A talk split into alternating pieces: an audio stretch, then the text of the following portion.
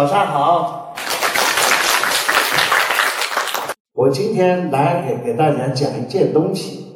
就是说在翡翠的制作过程当中，有一个词非常重要，这个词呢名字就叫惜料，惜是珍惜的惜，料是这个物品，就是材料的料。那么什么叫惜料呢？就是翡翠珠宝在制作的过程当中，因为这个它的原材料的得来是非常的不容易。那么我们在拿到一件翡翠的作品的它的毛料的时候呢，就要特别的注意怎么样的好好的去把它尽量利用原材料的特质，原材料的那个。种水色，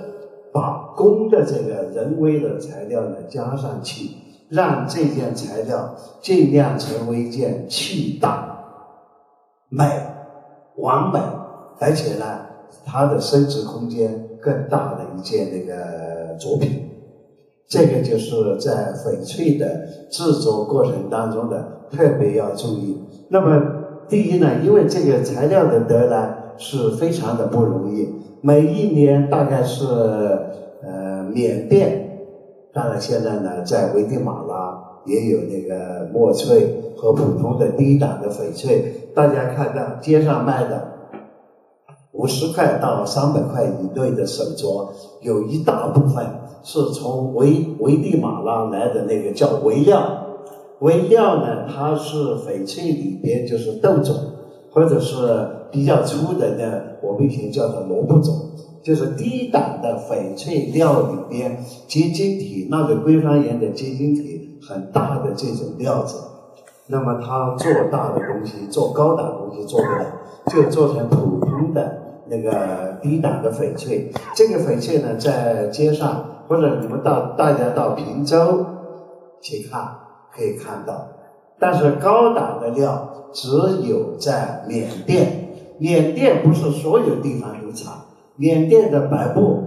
我们看到的白布的那个产的东西的话，现在虽然产量很多，它也可能以后会发现高档的翡翠料，但是现在目前看来呢，比较好的料呢，多数出在摩西沙就产那个白的料子，就是玻璃种的到冰种，那么带色的比较好。第二个呢，就是木纳敞口，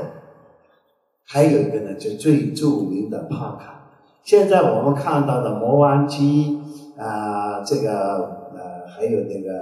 呃，大家看到的这个会卡，这些料子里边的话，也有产好的翡翠，但是毕竟每一年在整个缅甸，每一年的这个产量的呃二十到三十吨。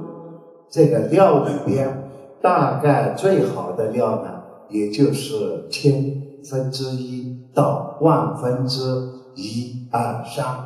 所以，当我们看到最好的料的时候呢，我们就会说：哇，这个是一二三。大家心里头一清楚，这个这是一句暗话。那个在珠宝界里边的专家里边的话，很多就知道哇，就是数一数二，最多就是像呃我们以前的种钻岩、钻岩、板岩，还有什么呢？探花，就是一二三的这些东西，是得来是非常的不容易。那么这样的东西的话，在我们制作的过程当中呢，如果是一块拳头大的料，你就不能根据你的。要求随便给它切成薄片，或者切成豆大的料。当然，如果它是戒面，我们也要做，呃，尽量的利用它的那个料呢，给它做成戒指，